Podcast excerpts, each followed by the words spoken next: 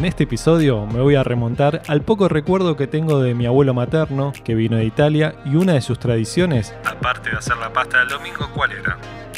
Sí, efectivamente, es esa. Era ir al club social del barrio y tomarse un vermut. Seguramente depende en qué parte de la Argentina estés, haya diferentes horarios, pero muchos coincidimos en que un vermut antes del almuerzo nos cae bien a todos. Hoy hablamos con Matías Jurisic, productor de vermut artesanal, que desde hace tiempo que no esconde nada sobre la elaboración de esta bebida y motiva desde sus redes sociales a que preparemos y busquemos nuestra propia receta.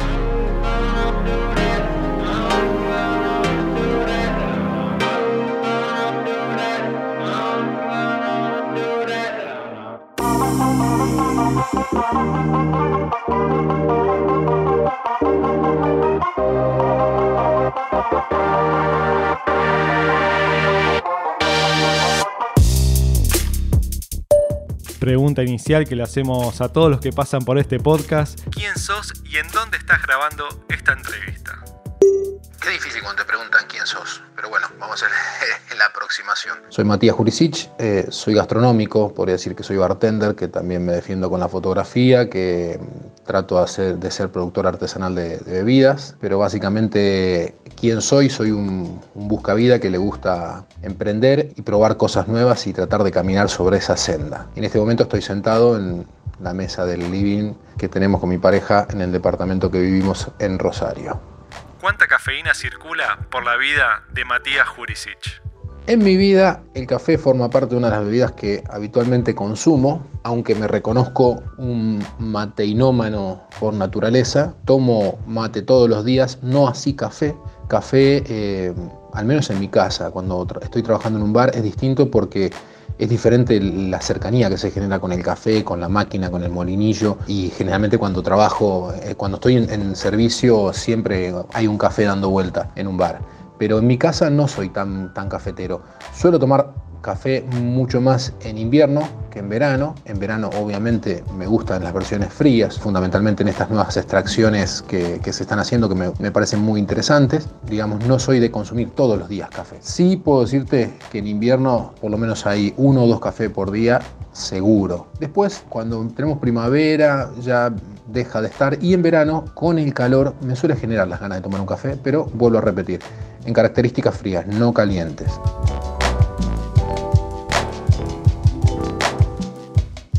¿Tenés algún recuerdo con el café de chico? Y el recuerdo que tengo más, más antiguo de mi memoria con el café era en el pueblo donde viven mis viejos, que es Ascensión, provincia de Buenos Aires. Íbamos a un negocio que es un supermercado, una cooperativa local. En, ese momento el café no, no, no, existía, el café, al menos en el pueblo, el café instantáneo. Tampoco existía el café mm, molido. Entonces llegaba el café en granos y había una moledora. Vos comprabas el paquete, pasabas por el lado de la moledora, te la molía y te llevabas el paquete con el grano ya listo. Era una máquina bastante vieja, pero me acuerdo que entrabas al supermercado y lo primero que sentías era el aroma a café aunque no hacían café, porque se dedicaban a vender eh, un montón de cosas, pero no, no, no elaboraban café, ni tampoco lo servían, pero tenían la máquina cerca de las cajas donde se cobra, entonces eh, ahí era donde se molía el café y donde, donde tenía completamente el, aroma. Y de chico, no, cuando sos chico en general no, no te dejan beber café o generalmente te sirven chocolatados o esas cosas. El vínculo que tengo de, infantil con el café es en la crema moca. Amaba las cosas dulces y mi vieja hacía muchas tortas y uno de, los, de, las, de las decoraciones era la crema moca. Cuando dejaba la, el bowl donde estaba la crema y ya había terminado de decorar la torta, me demoraba el, bowl con ese sabor. Está bien, había manteca, azúcar, un montón de cosas, pero también el sabor a, café. Matías, ¿cómo llegaste a esta profesión o cuál fue la motivación para dedicarte a esta pasión por las bebidas? A diferencia de, un montón de colegas, yo llego al mundo de las bebidas sin tener un vínculo directo familiar. Mi familia, el alcohol no es algo cotidiano. De hecho, con suerte, si hay para las fiestas de fin de año alguna botella de sidra, e, era todo lo que había. No había muchas cosas, ni tampoco había una cuestión cultural, ni, una intención de conocer cosas nuevas. Desde chiquito me, me interesó, digo chiquito alrededor de los 15, 16 años, que empecé a ver una disciplina que es el flair, y que me gustaba mucho. Si bien no lo ejercí como tal ni, ni, tengo conocimientos en la materia, era algo que visualmente me, me, llamaba y fue lo que me llevó a meterme a investigar. Ya desde esa edad tenía un par de libros de coctelería, tenía un par de, libros que, de elaboración de licores, aunque no los tomaba, no, no por una cuestión de, menor de edad, sino porque simplemente no me gustaba. De hecho, no bebía alcohol hasta los veintipico de años, que fue cuando empecé a disfrutarlo. Antes no me gustaba y, por ende tampoco lo consumía, pero sí me llamaba mucho la atención de, de todo eso. Y ese fue el primer paso. Después, con los años, alrededor de los 23, 24 años, empiezo a trabajar en un negocio, en un bar de noche, y había que vender este, cócteles, obviamente que los cócteles no eran los que se venden ahora, era más Cuba Libre, Fernet, Mojito, Caipirinha, digamos, cosas bastante simples, pero eh, me llamaba la atención un poco cómo era la, elaboración, todo. Entonces ahí empecé a investigar un poco más. No solo hice el curso de bartender, que creo prácticamente todo el mundo lo hace en Argentina, sino también empecé a investigar muchos más, muchos más detalles. Y sobre todo comienzo un proceso de, investigación personal sobre un montón de bebidas, porque mm, había marcas que no tenían desarrollo de marketing, no, le podías preguntar a alguien, che, ¿de qué está hecho el ponche Capitán de Castilla?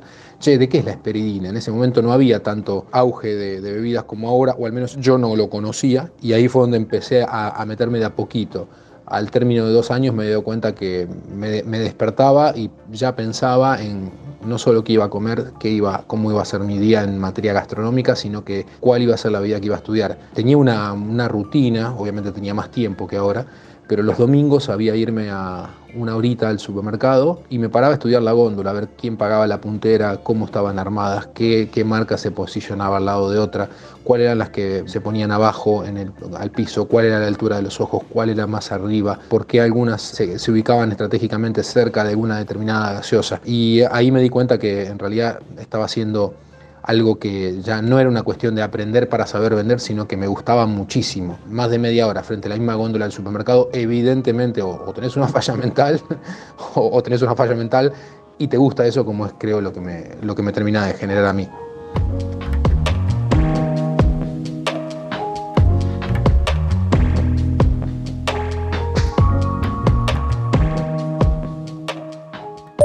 Creo que la pregunta que desató la charla TED hizo que muchos comiencen a experimentar sobre esta bebida, pero teniéndote en este podcast, quiero hacértela directamente.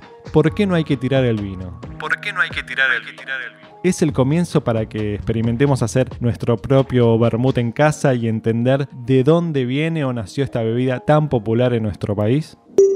El nombre de la charla de TEDx, No tires ese vino picado, la historia secreta del Bermú, creo que es un llamador muy interesante. Yo no lo decidí el nombre, lo decidió los chicos que trabajan en TEDx Rosario y tampoco lo di para atrás porque me parece que es algo muy interesante, porque justamente eh, el Bermú nace de eso, de una cuestión de poder proteger el vino a largo plazo, porque el vino es una, materia viva que se puede oxidar y, y, por ende también avinagrarse, y cuando se avinagra ya no es tan agradable beberlo e incluso no es bueno para la salud. Entonces, ¿cómo hacían hace 2000 años atrás para poder proteger eso? Bueno, le agregaban ajenjo y le agregaban también azúcar o lo encabezaban más adelante con alcoholes un poco más alto, digo más adelante porque todavía no existía en esa época los destilados, y lo que hacían era poder proteger el producto por más largo tiempo. Eso, que era una cuestión más bien de supervivencia, terminó dando como resultado una categoría de bebidas que es el vermut, que son los vinos compuestos o vinos aromatizados para la Unión Europea, vinos compuestos para la Argentina. Y eso después se modifica, digamos, para mí el, ajenjo, que es la materia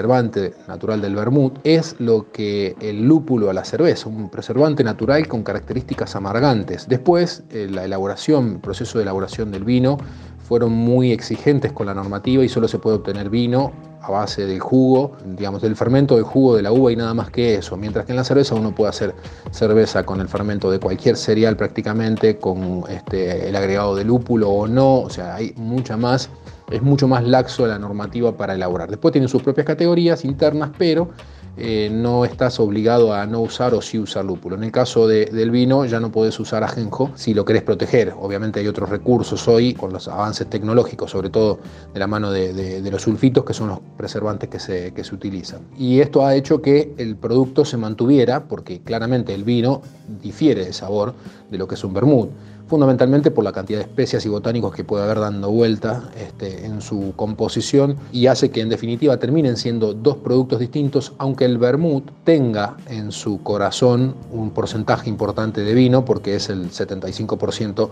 mínimo por normativa de ley, tanto como para Argentina como para Europa y Estados Unidos.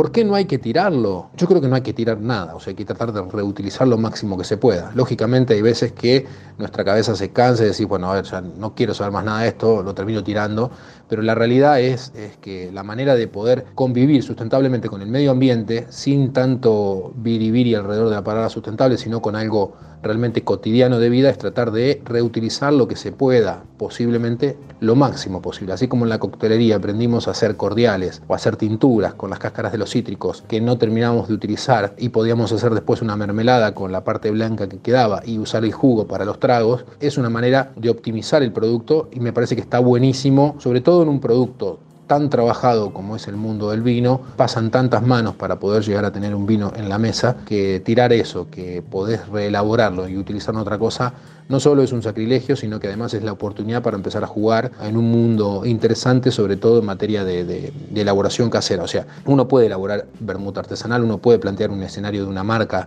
eh, comercial para venderlo, pero creo que lo más interesante de todo esto es que si estás en tu casa y nosotros que tenemos el privilegio de ser argentinos y consumir vinos a muy bajo costo, que no sucede en casi ninguna parte del mundo, poder agarrar esa botella de vino y transformarla en un otro producto, si no te gustó el vino, si el vino se está poniendo eh, picado, y, poder hacerla una nueva instancia, genera una instancia que no solo es lúdica, sino que también permite compartir ese proceso, porque ya entra a jugar el hecho de probar esto que hice, vamos a jugar con esto, y hay que sacar todos esos velos ignorantes de que las bebidas artesanales pueden dar resultados malos. Salvo que vos fermentes cosas que puedan dar alcoholes peligrosos como el metílico, salvo en esos casos que lo ideal siempre es llevar y hacer un análisis químico para quedarte tranquilo, salvo en los casos de las bebidas, como por ejemplo el vino, que ya tiene un control, que el INB eh, se tomó el trabajo de chequear cada una de las partidas que van a salir al mercado, ya estás tranquilo que ese producto no va a ser malo. Entonces, si partís de eso y después mezclas con hierbas y botánicos que tenés en la alacena de tu casa, que si no te hacen mal para comer, tampoco te van a hacer mal si lo, lo, maceras en, en, un vino, yo creo que es algo que está buenísimo y que no hay, no hay demasiados problemas. Y si en caso que tengas dudas o algo, llevas una muestra a cualquier laboratorio. Los chequeos por alcohol metílico son muy baratos, baratos quiero decir 200, 300 pesos, y tomas algo que te queda absolutamente tranquilo que no va a pasar nada con eso. Hace un tiempo hablaste de la generación supermercado, donde se consume todo lo que está preparado. En la actualidad se está volviendo a las preparaciones más hogareñas, a la búsqueda de recetas familiares, y eso lo conecto con que el consumidor está buscando saber realmente lo que está consumiendo y mejorar de a poco su estilo de alimentación. ¿Sentís que está sucediendo algo parecido con el sector de bebidas? Yo creo que los tiempos van cambiando. Cuando hablaba de la generación supermercado, hablaba de los tiempos rápidos que la mayoría de las personas tienen en, las grandes ciudades, en las grandes poblaciones, digo, en ciudades que tienen de 100.000 habitantes para adelante, que ya el ritmo es mucho más frenético, ni que hablar metrópolis como Buenos Aires, donde no te da tiempo a ponerte a pensar qué vas a comer o qué vas a hacer salvo que te dediques a hacer eso. Entonces uno va al supermercado, compra lo que está listo, lo come y ya está. Creo, con todo este, este avance de poder conseguir recetas de manera online, de poder chequear productos, por ejemplo, yo subí dos o tres videos de cómo elaborar Fernet casero y Vermú casero y me llegan preguntas desde gente de España, de Costa Rica, de México. Digo, al mismo tiempo que estoy viendo el video, le puedo preguntar al productor mismo que subió ese video, que está a 14.000, 15.000 kilómetros de distancia, una duda existencial que antes esa duda existencial sobre esa elaboración haría que te frenes en el proceso de elaboración, hace que vos tengas el alcance de la información mucho más fácil. Y me da la impresión que estamos siendo un poco más conscientes a la hora de poder alimentarse, tanto sea en comida como en bebida. Si bien la bebida y sobre todo las alcohólicas no son cuestiones que estén nutricionalmente recomendables y que eh, el cuerpo humano los necesite sí o sí en cuestiones nutricionales, no deja de ser, digamos, placebos de disfrute, una bebida alcohólica, salvo el vino que está declarado como alimento por la OMS, salvo ese producto, el resto no son productos que se consideren, digamos, los alcohólicos como algo nutricionalmente que nuestro cuerpo necesita. Entonces lo hacemos por, por placer y por gusto. Entonces, si vos vas al supermercado y te compraste todo, absolutamente todo hecho y lo vas a beber así de rápido, no solo pierde el romanticismo que tiene el producto alrededor, sino que es más un consumo impulsivo que algo verdaderamente real. Real en el sentido que no solo no es nutricional, sino que además pierde el sentido del consumo. Entonces, hay muchos productores de un montón de bebidas artesanales. Yo creo que el caso paradigmático en Argentina es la cerveza artesanal que está bañando el resto de los otros sectores que elaboran productos, que estamos buscando algunos productos más artesanales, que no necesariamente estamos pensando en una marca comercial para salir a batallar las que ya existen, sino lograr productos que sean diferentes, que vos los puedas hacer de una manera más cuidada, más chiquita y que eso marque la diferencia, no solo de sabor, sino también de diferenciarte con aquel que lo hace a gran escala.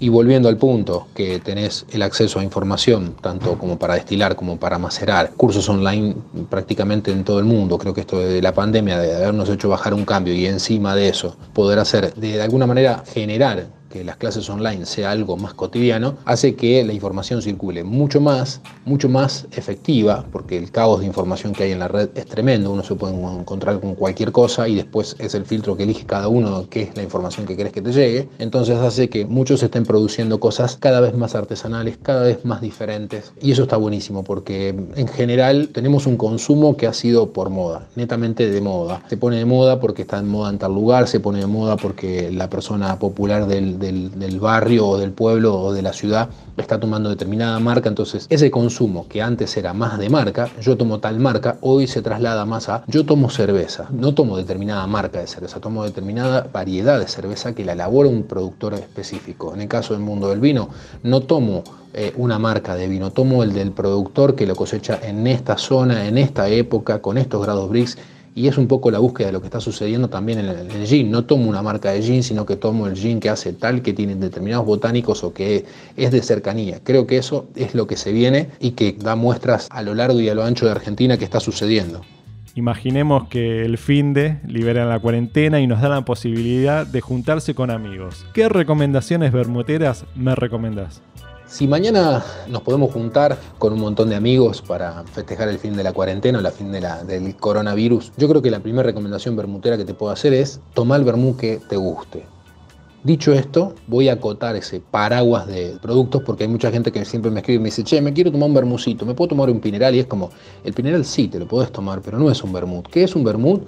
Básicamente pocos productos del mercado actual. Dentro de esos, hablando de marcas comerciales, Cinzano, Carpano, Martini, la parte que dice Bermud, Punemes y Bermud el abuelo son los únicos que son Bermud. El resto, como la esperidina, el chinar, el amargo obrero, son aperitivos. Que uno los tome a la hora del Bermud es otra cosa, pero así como se puede tomar una cerveza, estamos haciendo un consumo similar de la hora del vermut, pero que no necesariamente son vermuts por denominación correcta de, digamos, la normativa de elaboración. Yo creo que aprovechando este momento se pueden hacer unos vermucitos artesanales, cada uno en su casa, sin la necesidad de tener que salir al mercado a comprar una botella nueva no solo pueden ver mi canal de YouTube, sino que también hay un montón de recetas dando vuelta por internet. Creo que es lo más interesante porque nos permitiría probar cosas realmente diferentes. Porque lo bueno que tienen las marcas industriales es que uno puede probar el producto y es igual acá, en Ushuaia o en La Quiaca.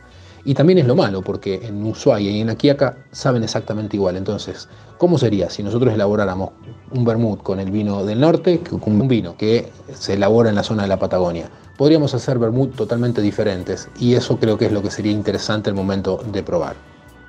Siendo de zona sur, tengo la obligación de consultarte y preguntarte. Y que el oyente, amante del capitán del espacio, sepa que tenés la receta para hacer un almíbar y una bebida con este producto. Amado por muchos, y odiado, por, otros. por qué elegiste este alfajor?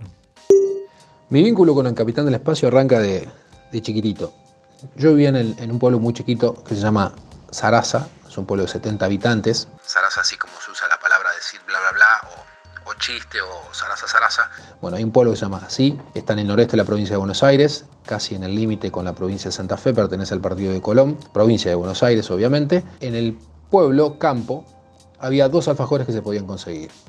El terrabusi blanco o el Capitán del Espacio Negro. No había otro alfajor para consumir. La realidad era esa, no había otro. Entonces los comí durante toda mi infancia. Cuando después me mudé al pueblo donde viven hoy mis viejos, ya no consumía alfajores y ya el Capitán del Espacio no estaba. Y cuando me vine a estudiar a Rosario, una vez se me cruzó la idea de comprar un Capitán del Espacio porque era el que yo comía cuando era chico y no lo encontré. Y ahí me encontré con que Rosario no conocía el Capitán del Espacio. Y empecé con otros más que venimos de la misma zona a buscar a ver quién podía llegar a vender. Y el resultado era que cada vez que pasábamos con el colectivo por Pergamino, nos bajábamos en la terminal, a un kiosco dentro de la terminal que los vendía, te comprabas los alfajores y te los traías para comer acá. Eso hizo que mucha gente lo quisiera probar acá porque decía, bueno, vos te bajás de un colectivo, pasás por Pergamino y parás sí o sí a comprar alfajores y vos decís, ni siquiera en Córdoba pasaría que vos parás a, comprarte el alfajor cordobés. Bueno, a lo mejor sí si llevas de souvenir, pero no si, digamos, buscando una marca en especial. Y ese, ese, ese amor que, que tenemos por eso es porque nos remite un poco a la nostalgia de la época cuando éramos chiquitos, que éramos niños, infantes, que corríamos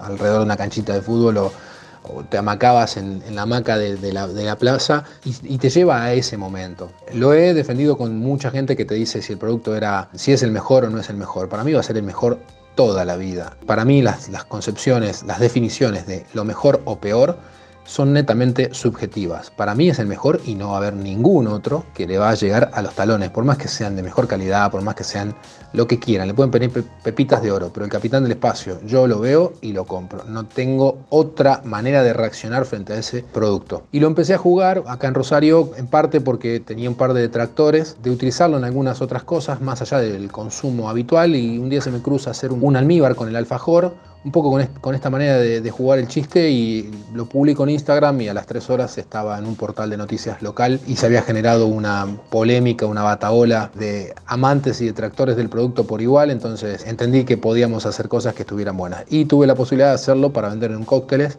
y realmente es algo muy muy lindo. Por último y para cerrar esta nota, algo para decirles a todos los que escuchan este podcast amantes de la gastronomía. Si sos fanático de la gastronomía, si te gusta comer, si te gusta beber, si te gusta disfrutar de eso, creo que lo, lo que puedo llegar a, a opinar al respecto es que, primero que disfrutes el momento. Segundo, que esas cosas son las que nos diferencian de los animales, o sea, el momento, el ritual de comer, elaborar un producto para comerlo después es lo que grandemente nos diferencia a los humanos como animales del resto de los otros animales que habitan la faz de la Tierra. Y que eso no se vuelva un punto de esnovismo, de salir a, criticar un producto o a pasarla mal, porque veo que hay mucha gente que te dice que le, encanta la gastronomía, pero sale y la pasa mal y, se pelea con el camarero y se pelea con el, con el barman y es como si lo vas a disfrutar, disfrútalo. Somos humanos, podemos equivocarnos, siempre se puede mejorar, siempre se puede aprender algo nuevo. Siempre lo que estábamos dando por sentado puede modificarse. Durante años dijimos que esperidina era un producto argentino y después descubrimos que la receta en realidad era yankee, pero que era un yankee que la había hecho acá y creíamos que él la había desarrollado en Argentina. Entonces son cosas que se pueden modificar. Lo mismo, por ejemplo, la angostura. La angostura es extraño, pero no lleva angostura. Eh, que es un árbol. Y son cosas que, digo, todo el tiempo se puede estar aprendiendo algo nuevo, eh, no siempre es algo que esté definido. Cuando yo empecé a tomar vino, había un estilo de vinos que se tomaba y era el que se decía que era el mejor, y hoy ese estilo es el estilo de, viejo, vieja usanza y es el que no está de moda. Entonces, dentro de dos o tres años ese estilo va a cambiar. Lo que no va a cambiar es el respeto por el que lo hace, el respeto por el momento de consumir un producto, tanto sea bebible como comestible, el respeto y el ritual alrededor de la mesa, sea en un restaurante de alta gama o sea en un food truck a la pasada enfrente de Aeroparque comiéndote una bondiolita. Ese momento es el momento que más uno debe disfrutar por un montón de cosas desde el punto de vista nutricional y desde el punto de vista este, lúdico y de disfrute. Y eso es lo que realmente nos hace bien y nos diferencia a los humanos del resto de los animales. Disfruten del momento de comer y beber.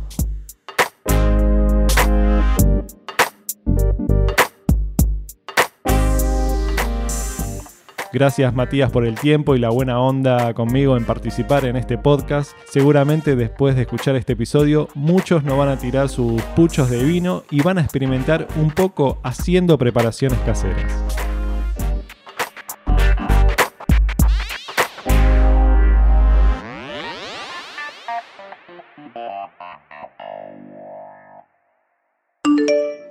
Bloom Podcast. Bloom, Bloom Bloom, Bloom Bloom, Podcast. Podés escuchar este y todos los episodios en Epox, Spotify y YouTube. Y nos podés seguir en arroba holacorchete para estar más informado de cuando sale alguno nuevo.